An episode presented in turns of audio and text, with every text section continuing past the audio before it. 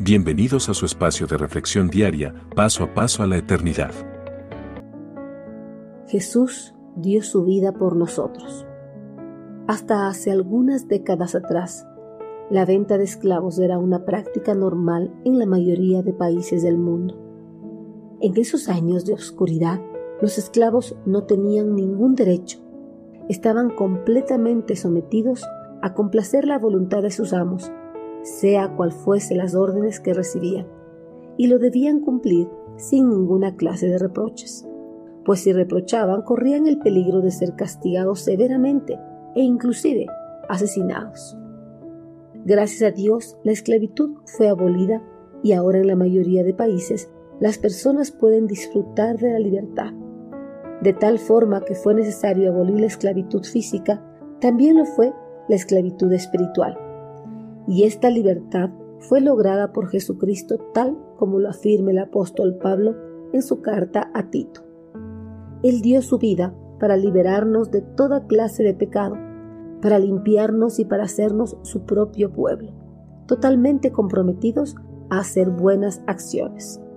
Tito 2.14 Para que la humanidad pueda hallar la libertad de la esclavitud espiritual, fue necesario que Jesucristo viniera a este mundo en forma de hombre, para que pueda pagar ese enorme precio que demandaban los pecados cometidos por la humanidad. El enorme precio fue su sangre. Jesucristo derramó su sangre en el madero como único y definitivo pago por los pecados del hombre y así satisfacer la justicia de Dios. Jesús con su muerte no solo pagó un alto precio por la vida espiritual del hombre, sino que también lo redimió, liberándolo así de toda condenación. Y no solo eso, sino que también lo limpió de toda contaminación, haciéndolo digno de pertenecer a su pueblo amado. Toda persona que acepta el sacrificio realizado por Cristo pasa a ser de su propiedad, y como parte de su propiedad, el creyente debe estar dispuesto para hacer buenas acciones, pues este fue su propósito al entregar su vida y liberarlo de la condenación eterna. Jesucristo pagó un alto precio para liberarnos de la esclavitud espiritual.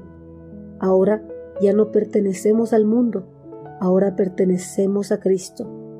Por eso, mientras esperamos su regreso para llevarnos a la morada que Él fue a prepararnos en el reino de su Padre, no debemos olvidarnos del propósito de su primera venida y de su sacrificio en la cruz.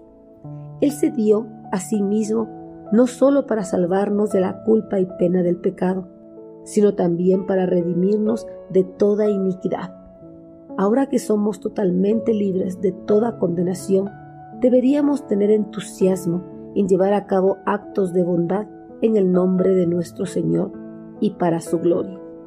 Mientras la comunidad no creyente guarda celo por los deportes, la política, los negocios y más cosas del mundo, nosotros debemos guardar celo por las buenas obras demandadas por nuestro Señor.